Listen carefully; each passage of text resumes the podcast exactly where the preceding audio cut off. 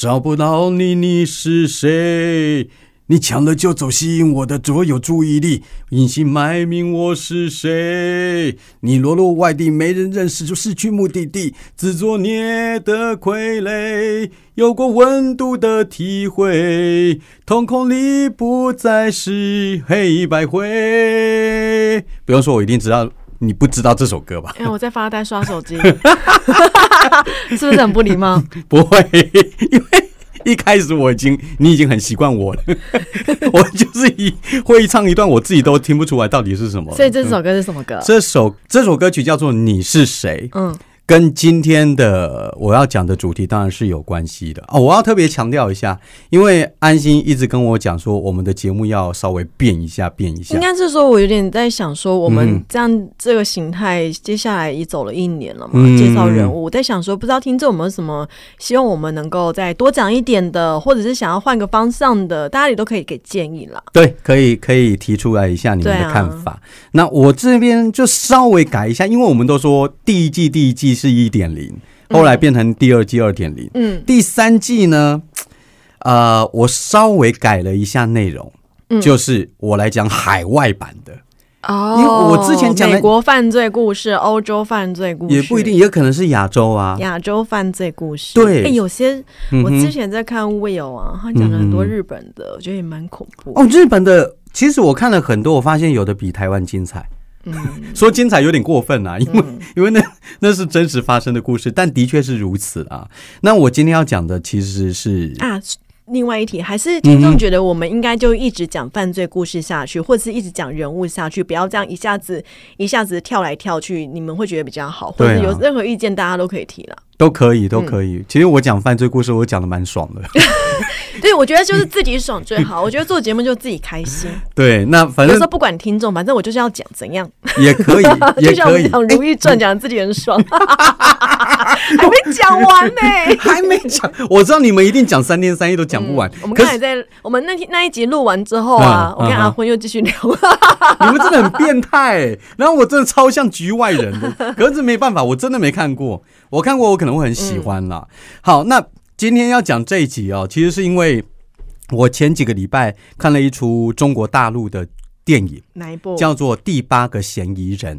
哎呦哦，是在讲什么？在当然是在讲警匪片。谁演的啊？主角这是大陆片哈，男主角两个，一个是大鹏，大鹏可能大家比较不知道，他反正就演戏的，偶尔会参加大陆一些那个偶像呃那个什么综艺节目。嗯，对，其实蛮好笑的一个人。可是他这次演的是严肃的抢匪。嗯，然后另外一个大家比较熟悉，叫林家栋。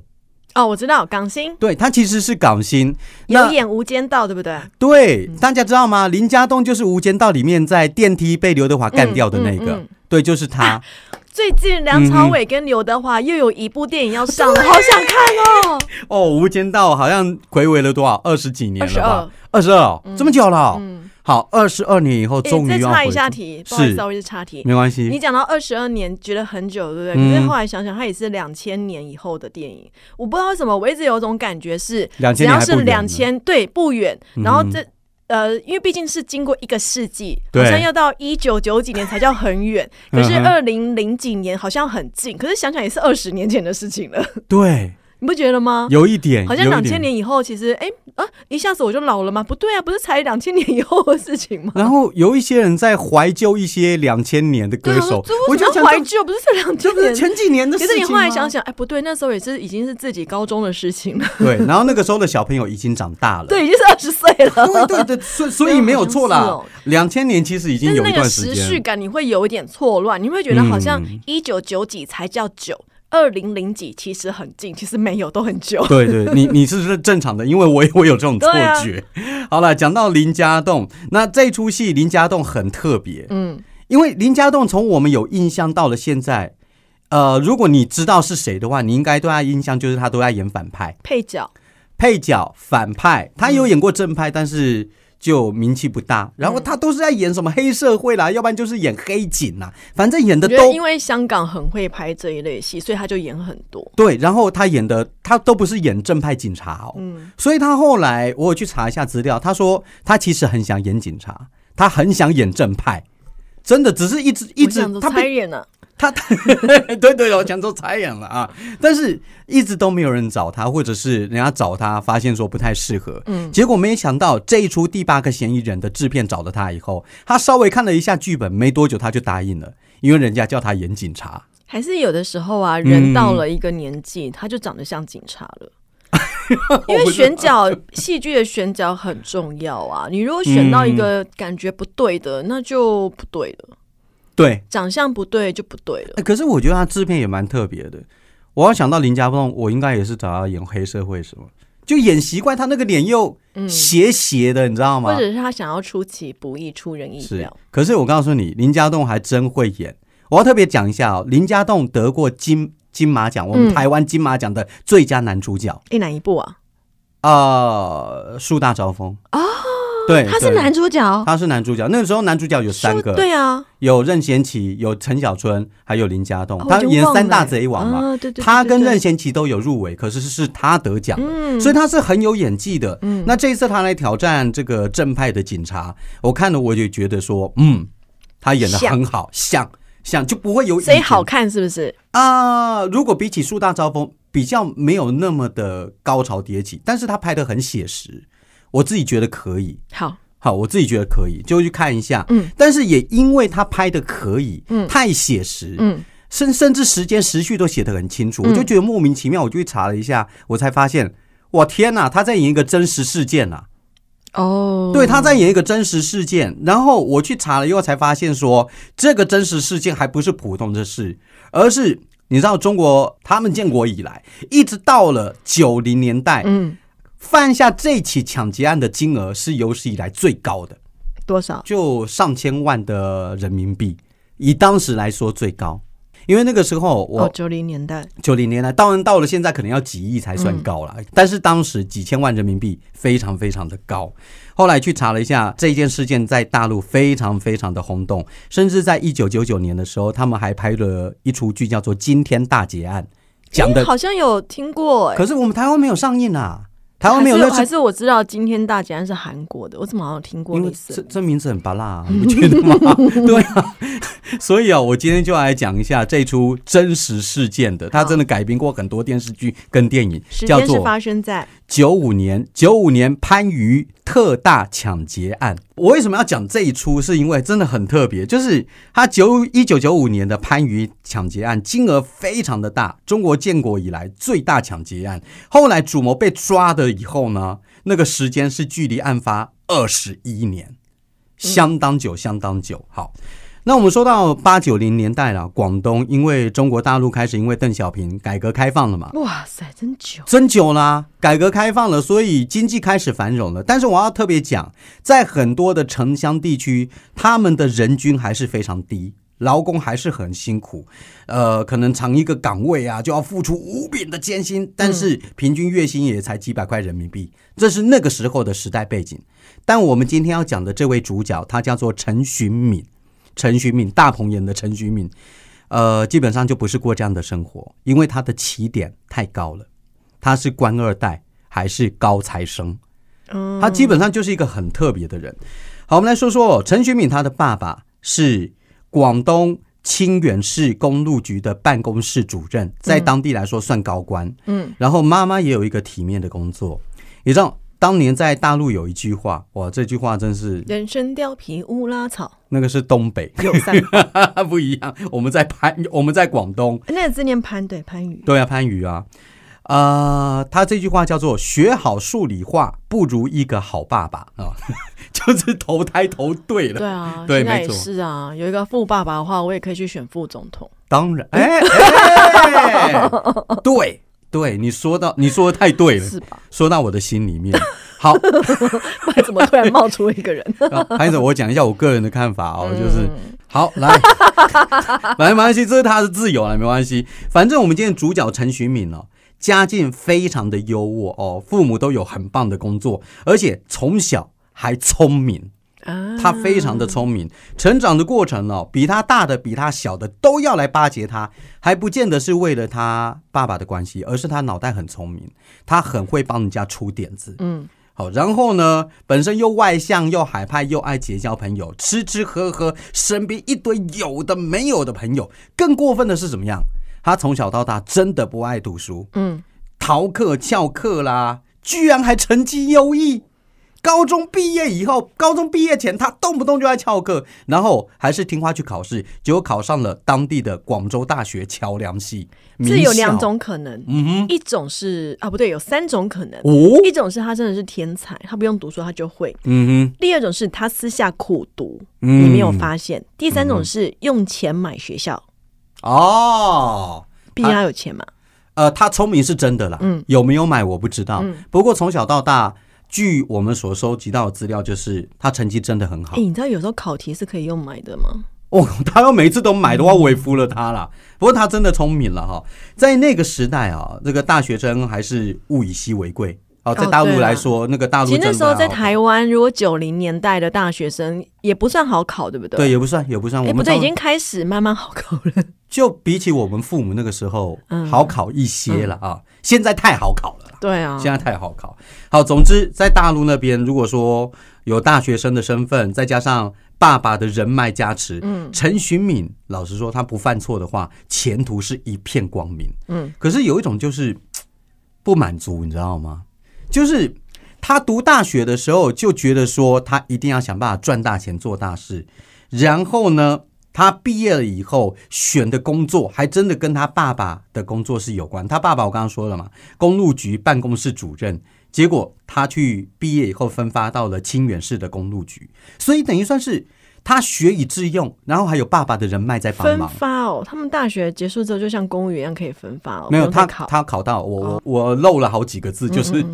他考到公务员，然后又分发到清远市的公路局，这样子。那就是爸爸在后面有运作啊？多少？我觉得这这个是很痕迹有点深刻，很明显的，而且那个人脉也帮他瞧得非常的好。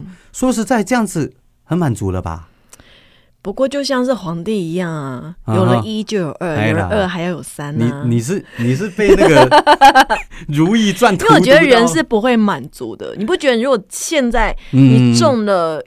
亿万的大乐透，对，你买了房子，你娶了老婆，你有了孩子，你该买的都买好了，你的工作也很稳定，你还是觉得好像少了点什么，你就想去创业，然后就赔了一大堆。对，到了后来才发现，哎，原本也不错。对啊，也可能啦，他可能是起点太高了，什么都享受到了，嗯，工作也很 OK 啊，所以他就很不满足，很快的。他就跟他的铁饭碗工作拜拜，自己开了一家修桥公司。请注意，哇塞，修桥公司不是说开就可以开的，所以我就说他造业都很黑耶。所以他就有钱嘛，有钱嘛，然后还承包了公路局他爸爸那边不少人脉的单位，聪明吧，厉害吧？这个年代我不知道中国行不行，台湾现在这一定会被俩包。对，但是他们可以，那个年代的九零年代，所以你看看。赚大钱呐！人家当年我刚才说你，我刚刚说过，一个月人均百来块，他是一年几百万，年纪轻轻的成为百万富翁。他名名字叫陈寻敏，人家都叫他敏敏爷。那个寻，其实要不是讲到他，我也很少看到这个字。那个荀子的荀旁边一个心字部哦，那个荀，然后敏捷的敏，嗯，陈荀敏，人家都叫他敏爷，不是叫他敏哥啊。叫他敏爷啊，哈，头脑好，然后年纪轻轻百万富翁，但是他还是不满足，他还想要注入更多的资金。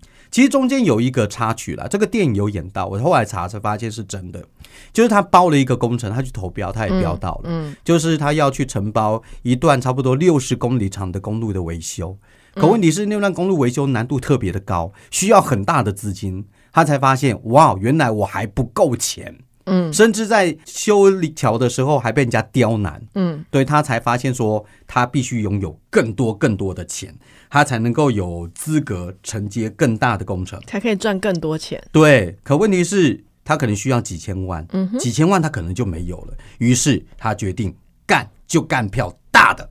你知道陈勋疯哦，回去贷款吗？他爸也有钱吗？对啊，阿斋他就想要直接来来一下。那你知道陈徐敏他本来就是直接来一下是什么来什么？你不要想歪，来一下就是干一票大的，好不好？好好。你是看到我就觉得我真的就是要讲那个，对不对？嗯，不是，我们在讲惊天大劫案，好不好？你知道陈徐敏就是富家公子哥，然后出手阔绰，人也聪明，嗯，所以几个死党一直对他算是马首是瞻呐。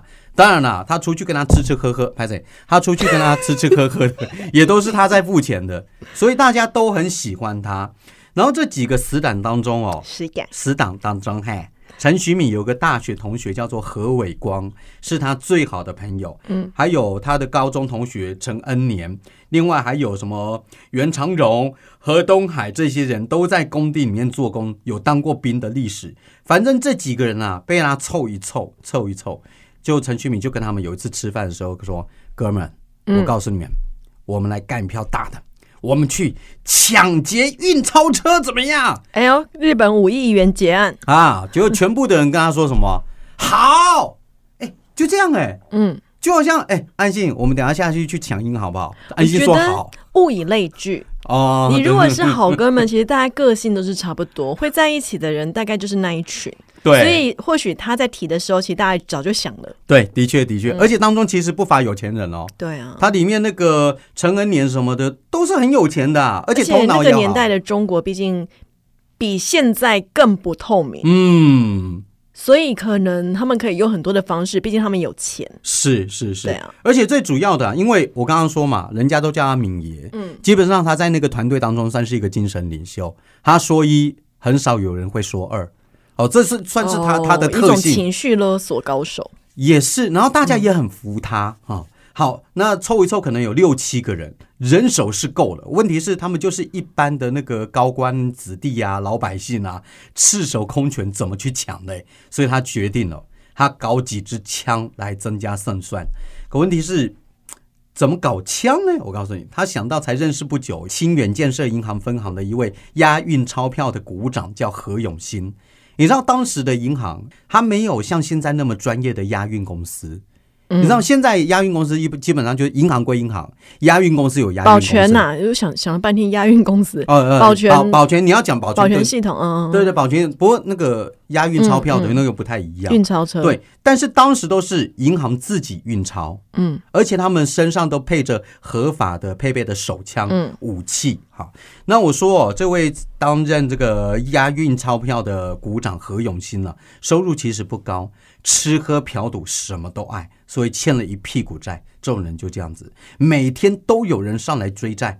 所以当陈徐敏说要抢运钞车的钱的时候，他也立刻就答应了。嗯，然后呢，何永新呢，我们这位股长啊，就用陈徐敏给的钱，你知道要收买他一定要有钱嘛啊，给的钱呢，去买通了他们银行保管枪支的一位保卫科科长，叫做刘光。可是怎么买通的嘞？我告诉你。你看看陈旭明是怎么操作，这个人真的是有心机又聪明呐。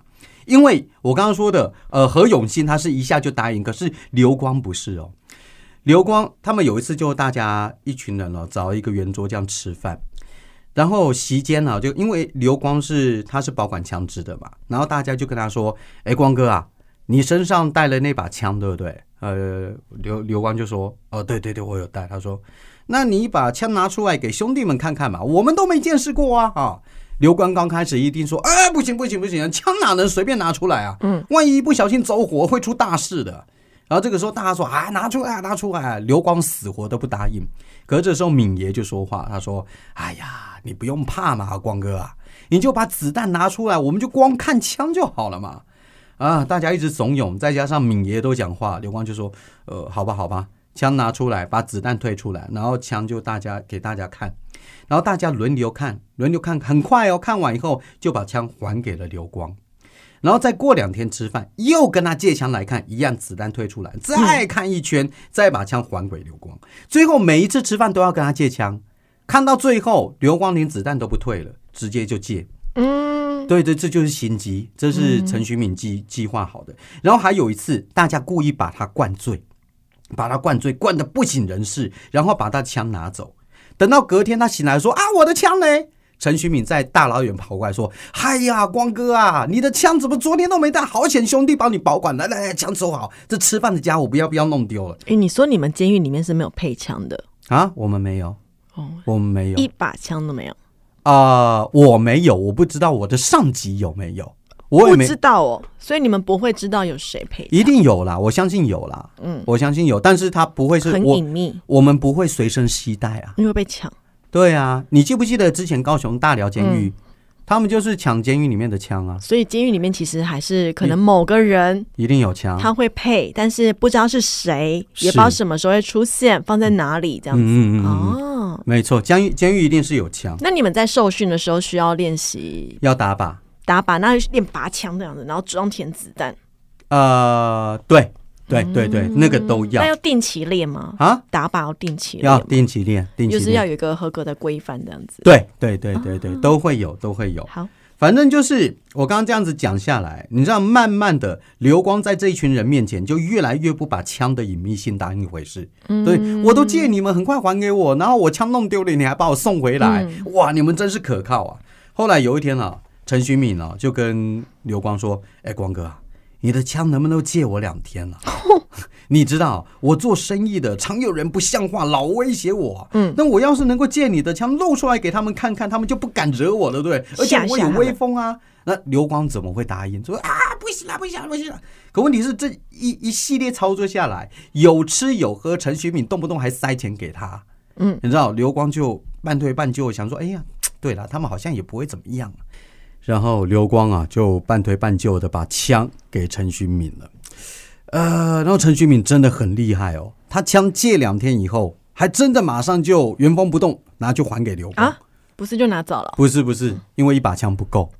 一把枪不，他他要一直布局哦，一直布局，然后过两天再去借枪，然后借两天又还给了刘光，就这样子一直借，一直借，一直借，一直借。后来以后陈徐敏哦，只要一开口，刘光根本是枪就直接丢过去给他，因为他就是要养成刘光信任感，对信任感，然后真真的相相信说你不会怎么样，好不好？借个借个枪就好像借一本笔记本一样简单，好。就在陈勋敏这一番操作之下，刘光是真的信任陈勋敏了。嗯，但我刚刚说，一把枪你去抢个运钞车，莫搞了，要就多拿点。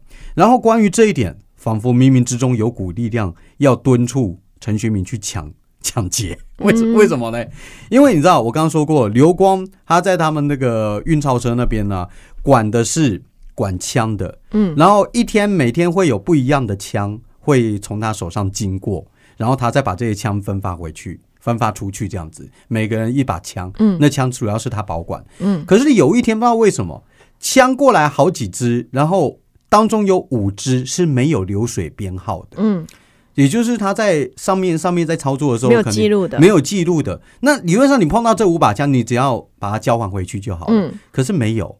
他就把它藏起来了，嗯哼，然后他也不为什么啦，有有时候人就是这样子，突然间多了什么东西，然后你你可能也不想干嘛，你就把它放着，嗯，谁知道什么时候会用到？哎，对对对对，他就这种没记录嘛，对，反正没记录嘛，然后弄丢也不干我的事，我就把它放着，哦，就五把枪这样，但没有想到陈寻敏越借越大，有一天就跟他说，哎，这个光哥啊。我觉得一把枪可能不够啊！最近遇到一批家伙啊，他们人很多，你那边还有没有多几把枪啊？哈，然后刘光就说：“哎，这是怎么可以啊？就还是一样半推半就，半推半就。但是陈徐敏那个嘴巴就是厉害，又一直塞钱给他，塞到最后的时候啊，刘光就说：好吧，好吧。然后这枪啊，他答应去借了，但是不是刘光自己去拿，而是让他。”你知道那运钞车里面，我刚刚说嘛，有一个股长叫何永新，叫何永新去帮他拿那五把枪。嗯，好不容易拿出来，这细节我就不说了。好不容易拿出那五把没有流水编号的枪，还有他的子弹以后呢，哇，总共两百发子弹，还有五把五四手枪，顺利交到陈学明手中。然后刘光跟他说：“敏爷啊，拜托啊，这五把枪你千万不要给我出事啊，好不好？过两天一定要还给我啊。”嗯。好啦，这位敏爷就说：“放心啦，哎，你别人不相信，你还不相信我吗？对不对？”然后他就拿走了。嗯，可是这一拿，当然后续就出大事了。对，五把枪够了。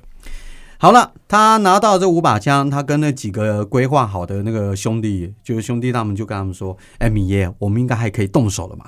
嗯，米爷说：“别急，我要好好的规划。”所以陈明徐敏就开始凭着缜密的心思，他知道他一定不要在自己境内抢银行。他要跑远一点，嗯，所以他把目标相中了距离清远县百公里以外的番禺市，而且他相中这个地点哦，他经过好几个月的踩点跟观察，他终于制定了详细的抢劫方案跟逃跑的路线，你知道？可是我告诉你，在到番禺抢劫之前啊，成成员的忠诚度啊也非常的够，所以某一天呢。这个陈徐敏让何伟光带着他们那成员当中两个成员，先去抢劫他们清远市区的一家银行的储蓄所。嗯，所谓的储蓄所，它功能有点像我们的邮局，但是它只是储蓄，它只是存钱。嗯，好，当然不能拿出来哦。可以啦，可以啊，就就是邮局，就是银行或邮局啊。可是他们没有办法寄信啊，他就只是存钱啊。那是银行，不是不是不是，它不是投资用的，我就把钱放在那边，然后要用的，嗯。啊，好了好了，反正就是那样子的概念了啊。好，那这些储蓄所很小，没有多少钱，一般也不会有人去注意到，所以叫这两个成员去抢这家储蓄所是是比较比较安全的。所以啦啊，这两个人去抢很顺利哦，抢劫过程非常顺利，一分钟之内抢到了二十一万的人民币，然后把这人民币呢交过来给陈寻敏。嗯，然后陈寻敏呢。呃，就好二十一万了，OK OK。其实二十一万真的没算什么，但是他叫他们两个去抢，主要是要训练他们胆子以外，哦，还有一点就是，到时候如果出事了，是他们的事。对，就是我们绑在一起，哎，你们抢过节了，你们跟这件事情也有关了哦，到时候不要想跑。嗯，你知道这就是陈学敏全部都计划好的。然后这当中还有个插曲，就是他们抢劫的成员当中有一个人暗杠了二十一万当中的五万块。嗯，那这个时候陈徐敏道高一尺魔高一丈啊，他早就在储蓄所里面安排好眼线了。嗯，他都知道被抢了多少钱，同伙交上来的又是多少钱，所以他很快的把暗杠钱的家伙抓出来，嗯，然后再原谅他啊。再原谅他，你知道他就是要立威，让大家晓得说，期期货，对对对对对，他就是要让大家知道说，你们不要骗我，我什么都知道，我什么都知道哦，所以大家一定要团结一条心。好，总之啊，总之他这个所有的前置作业都已经做好，但问题是。为什么他只让他成员里有六七个、七八个？为什么只让这两个成员去抢银行呢？因为这两个成员是外地人，比较不容易被认出来。哦，还有他的朋友啊，他其他的朋友当中啊，其实很多人在他们大学的时候都犯过刑案。嗯，所以身上其实也都有案子，也都有案子，都是跟生人呢。对对对，都是没有，他们都没被抓过。哦，是啊，对，这不是有刑哦，这才厉害啊，这才厉害啊，这才厉害啊。而那个时候也是因为陈徐敏的计划的关系，所以所有人都没被抓。不过这是比较早以前的事情。然后现在他又策划了银行抢劫案，警方虽然啊多方侦查，但是也没有头绪。再加上我刚刚说嘛，储蓄所抢的二十一万真的金额不大，就变成了一个无头的悬案。接连犯下了这两个案子，警察都没有找到破绽，所以陈徐敏啊越来越受到这一群人的尊重。哦，所以他们都叫他敏爷，毕恭毕敬的。不过他们根本想不到，陈寻敏虽然策划了一场又一场的抢劫，可是有一点，这一点跟结局让他的结局跟大家都不一样。嗯，哪一点呢？就是他主要是负责幕后指挥，抢都不是他去抢，你知道，他就是坐镇指挥所。不过他的策划也让他的同伴都很佩服他。终于。他们开始抢劫番禺一家银行的储蓄所，那这家储蓄所跟他们清远县的就不太一样了。这家储蓄所规模大很多，钱很多，而他们的目标就是给这家储蓄所送钱收钱的运钞车。然后他们不是冲上去抢钱，陈寻敏的计划是把车上的人都赶下车以后，直接把运钞车给开走，这样最快。嗯，好，然后整起案子，陈学敏一样啊，命令何伟光。在现场指挥，然后陈学敏也想到说，抢案一发生，警察一定会在各条沿线道路上面追查，所以运钞车哦离开以后不走不走陆路，他直接走水路离开。总之，在他安排之下，车开到水里哦，不是啦，走到河边，然后坐船离开，这叫水路。把钱拿下来这样子，对对对对，不是整个像那个骑鲸的那个船可以把车开上去，没有没有没有，不行，他们船不能太大。他们就要想办法要掩人耳目。总之啊，大家要配合的天衣无缝。结果当天啊，运钞车哦一到，他们马上真的冲到前面，先把一个运钞车人员拽下车，然后成员当中不知道有谁哦，开了一枪，把运钞车的司机兼保全两腿都给打残了。然后何伟光啊，就那个指挥官拿着枪又干掉了另外一个运钞车保全，在开着运钞车离开现场的时候，整个过程就大概就花了两分钟，比陈旭敏要求的五分钟还要搞还要快。而总之啊。参与这个整个抢劫的成员哦，迅速带着钱，然后开着车，然后来到了岸边，坐上船北上。陈勋敏呢，就自己把运钞车哦开到另外一个很远的地方，才弃车逃跑。嗯，总之啊，陈勋敏到最后不慌不忙的回到了他们的起点清远，然后跟那边的何伟光还有抢劫的人哦在那边汇合。他们这一抢抢到了人民币一千五百万。嗯，以现在来说，这笔钱听起来的确不算什么，但是在那个时代，已经是他们改革开放，甚至是建国以来被抢的最多的一笔金额了。真的，这这笔钱很大。但是我跟你说，智商就算有，也怕猪队友。怎么回事嘞？陈旭敏觉得说天衣无缝，大家迅速也快，对不对？也没也没有什么什么露马脚的。可是这个时候。他现场的指挥官何伟光吞吞吐吐的告诉陈旭敏说：“呃，不好意思，啊，敏爷，手枪丢了，是手枪丢了，可是没有流水编号啊啊，没有流水，可是那上面比较好查，因为五四手枪那个是清远市或者是番禺市，他们可能可以透过枪型来查。哦，对对对对，然后陈学敏就急啦。”是说啊，丢哪了？何伟光就沮丧的说：“刚刚好像我们抢的运钞车，我就把那个运那个枪，好像放在运钞车那个椅背后面，不是有个袋子吗？嗯，他好像把它塞在那里面，去拿回来来不及了。对，来不及了。陈旭敏气呀，他把何伟光拖到一边骂了一顿，甚至还要找人哦，就是拿一把枪要把这个何伟光给干掉，然后再把那个提供枪支的刘光给干掉。只是没想到，警方速度超快。”一下就找到了那那辆车，也找到了那把实枪，一下就查清楚了枪支来源，然后马上传唤了提供枪支的那个刘光，就是借枪然后又拿回来，借枪拿回来那个，呃，所以陈徐敏这个时候哦，已经来不及去杀了他了。那怎么办呢？还好陈徐敏还是很冷静，他马上下令大家赶快把钱分一分，然后先躲起来，但不准绕跑哦。我会安排好大家做不一样的生意，然后大家再出来一起合作。嗯，然后陈旭敏自己是很冷静了，他让大家四面八方的去跑，可是他还是回到了清远，想要混淆警方。他在路上啊看到警察，哎，他也不慌张，还是持续找当地的朋友啊吃饭啊喝酒啊谈他公司的生意。但是警方已经发现了被弃在路边的运钞车，他发现说。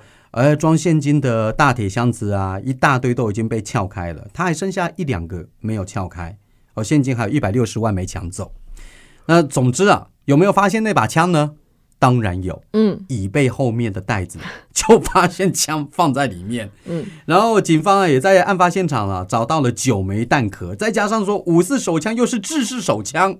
所以警方呢，根据这个线索，很快就查到枪是怎么来的。哎，制式手枪的意思是啊，制式手枪就不是改装的哦，就是按照标标准手枪。对对对，你你应该常常在新闻上面有听过说什么改造手枪？对对对，手枪手枪 改造手枪，你应该会听过。为什么改造手枪？就是因为他们拿买玩玩具枪。拿来改造成真枪，嗯，比较便宜，嗯，你知道我在里面问的那些兄弟啊，那个枪，嗯，制式的很贵啊，多少钱？二三十万都有啊。哦，我还没抢劫之前，我我先砸钱去买一把枪子，要先投资。对啊，真笑。那我倒不如我倒不如自己买 买一把玩具手枪。对啊，对不对？可是他们拿的这枪不是改造枪，是制式手枪，嗯，所以很好查啦。总之，警方找到了刘光，问他说：“这枪是怎么回事？”警方发现刘光神色紧张啊，然后讲的话前后矛盾，结果一下就坦诚了：“哎呀，我收了那个陈旭敏三十万啊，然后把五把手枪啊交给了那个侯永新，然后我就不知道了。”总之，刘光他必须坐牢，然后何永新呢早就不见了。嗯，你知道为了找何永新哦，警方啊对他关系密切的人都进行了排查。发现说何伟光哦，跟他交往最密切的人呢，也都不见了。警方啊，就把何伟光啊，还有抢劫的指挥官何永新呢，列为了重大嫌疑犯。那那天呢，十二月二十五号那天，警方获得了一条重要的讯息，说这两个人已经逃到了广西，所以警方一票人也也追到了广西。但问题是人海茫茫，怎么抓这两个人呢？这时候有个发廊妹哦，洗头发的啊。进入了警方的眼线。据说何伟光到了梧州以后啊，经常去逛这个广西梧州，经常去逛他的小店，对他很殷勤，对他很大方，然后他就跟何伟光同居了，而且呢。警方就透过这个线索，一下就抓到何伟光了。然后，他为什么去自首？为什么他老他的那个情人要去把他揭穿？这当中有有一些故事，讲起来太长了。总之啊，警方啊是一下就透过这个法郎妹哦，抓到了何伟光。然后惊喜的是，抓到何伟光的时候，何永新也在旁边。嗯，所以又就一起抓了一箭双雕。啊，真的没想到，就是何伟光跟何永新逃到广西以后，他们花天酒地，两个人也包养了情妇，只是没想到这么快就因为情妇的关系被抓了。好了，经过了审问之后啊，何伟光、何永新马上又供出了何东海啊、袁长荣啊、吴兆全啊，知道他们都还在留在清远的清廉镇，很快的把三名罪犯全部都拿下，所以这样子算一算，总共五个人被抓了。嗯，好，一九九六年三月九号判处他们。执行死刑，立即执行。你知道大陆那边执行死刑，凶哦，不是我们这么慢吞吞的，他们是很快就变掉。他们毕竟比较没有人权啊。啊，对，就是这样子啊。好，可问题是主要的大咖嘞啊，陈徐敏呢，陈恩年呢，对不对？讲了半天的敏爷嘞啊。警方知道何伟光是团体当中的二把手，陈徐敏一定会跟他联络，所以他们就要求何伟光啊，就是陈徐敏一打来的时候，你呀。要照我们的吩咐跟他对话，哎，果然没多久，陈旭敏真的打来给何伟光了。你知道何伟光接起电话的时候怎么样？知道吗？嗯，警方都在旁边听哦。哎，然后呢，陈旭敏今天讲话说，他不会是耳朵凑在旁边听？他们有那个，我知道，我知道，机器嘛，像电像电影。我想耳朵凑在旁边听，但画面有电话，那听不到啊，都在旁边听。然后陈旭敏打电话过来就说：“哎，何伟光啊。”还好吗？最近怎么样啊？嗯，就这个时候，何伟光深吸一口气说：“敏哥啊，我被抓了，你赶快跑啊！”嗯，还算有义气了，还算有义气。警方吓了一跳，说：“赶快制住他！”说：“你你怎么不照我们的吩咐还反水呢？”哈，然后把电话抢过来，然后那头的陈徐敏也没跑，然后警方说：“陈徐敏你在哪里？老实招来。”就陈徐敏沉默了一会儿，跟警方说：“哦，呃，公安先生。”麻烦你们跟何伟光说，他这份兄弟情我永远记着。嗯，然后你们这些警察永远也看不到我了，然后就挂掉电话。其实，在那之后啊，警方真的找了陈徐敏、陈恩年了，找了很多年，不光全国各地发出了通缉令了，而且每年一定会到他们两个人的老家，劝他们的家属叫他们出来啊。但是，一晃多年，陈徐敏、陈恩年。就像人间蒸发一样，根本没有任何线索。然后这一消失就是二十一年。嗯，二十一年呢？哎，我我在电台我都觉得服务很久，也才十七年半呢。就是要逃啊！他逃二十一年呢。毕竟一抓了就死刑了。对，那直到了二零一六年十二月二十五号，云南公安机关接到了陈恩年的电话了啊，说。他参与了番禺抢劫案，他想自首。为什么？二十一年呢？那为什么那么突然？抢银行抢的这么有前途，干嘛要自首？对不对？钱用完了。原来，呃，钱用完是一回事，还有陈恩年已经患上了非常严重的尿毒症。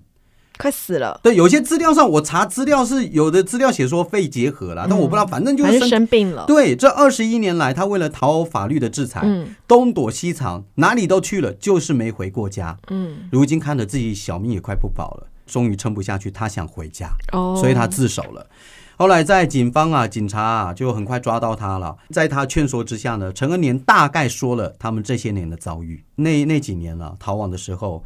陈寻敏带着陈恩年四处逃，逃到了四川、陕西、湖北、广西，辗转来到了云南。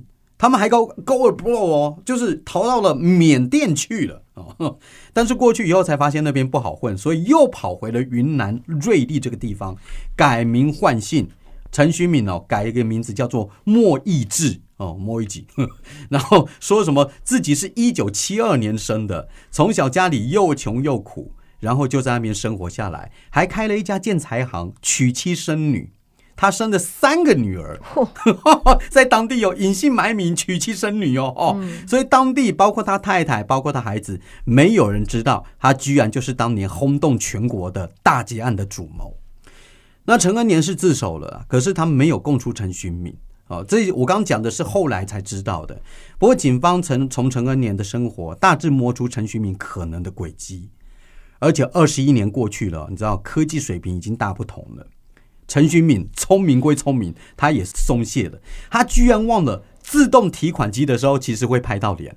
啊，对对对，然后再加上陈恩年被抓了，警方大概抓住他大概的线索，然后就从那一区慢慢的来搜查那个录影的监视画面。哎，找到了，也找到了陈寻敏开的建材行，抓了他。后来才知道啊，陈寻敏逃亡的过程当中啊，做过流浪汉。但他都没有抢动过抢劫的赃款啊，因为会被发现吗？有流水编号吗？他怕被会被发现啊。他你知道吗？他完完全全钱还在，这钱还在，他完全靠着苦力坚强的活着，何必呢？对，哪怕是后来结婚成家以后，家里状况一样贫困哦，他一样一毛钱没花，我就搞不懂了。这样子你抢这干嘛？对啊，神经病啊！真是，他可能原本想的太完美，想说不会被人家发现了。嗯，可后来被康了以后，同伙又被抓到，然后还被变掉了，他才开始害怕。嗯，有可能是这样子了。那总之啊，这笔赃款他是没动。哎，但是我有查到有一些资料说他有动过。哦，对，大部分大部分人说他没有动过用赃款啊。那因为抢劫的人，我告诉你。已经大部分都被执行枪决了，再加上陈寻敏，他只是指挥，他不是直接去抢，所以没关系吗？他是幕后总指挥，没不用死刑哦。大陆的规矩好奇怪哦，他被判死刑，但是不用执行。大陆有一个叫死缓，死刑缓刑。对，死缓就是我已经被判死刑了，但是可以缓刑，可以缓哦。我先把你关在监牢里面，但是还是因为他爸爸出出面了，他爸应该我不知道哎。应该不至于啦，应该不至于啦，因为这件事情太轰动了。反正他是活下来了，嗯，好，他活下来，然后他其他的同伙都被执行死刑了。好，这就是当年九五年的番禺大劫案的整个过程，嗯，很特别，逃了二十一年，天哪，二十一年以后我都不知道在不在。他逃了那么久，你为什么要讲那么负面的话？怎么二十一年之后你不知道在不在？因为我也四十几岁啊，你想才六十而已。不是啊我的意思是说，二十一年有够长了。对啊，真的真的是很夸张了。好啦，这个对我来说，我这算是第一次讲海外的故事呃故事。我我我下一次下一次再看看，或者是大家愿意提供的话，那更好。看一下，直接点菜啦。哎，对，直接点菜是最好的。想要听谁啊？什么故事啊？直接点菜。对，或者是告诉我们说，我们接下来方向可以怎么改。然后重点是要记得把我们节目分享出去。对，靠你们了，好不好？明星秀，我小明，我安心。下礼拜见，拜拜，拜。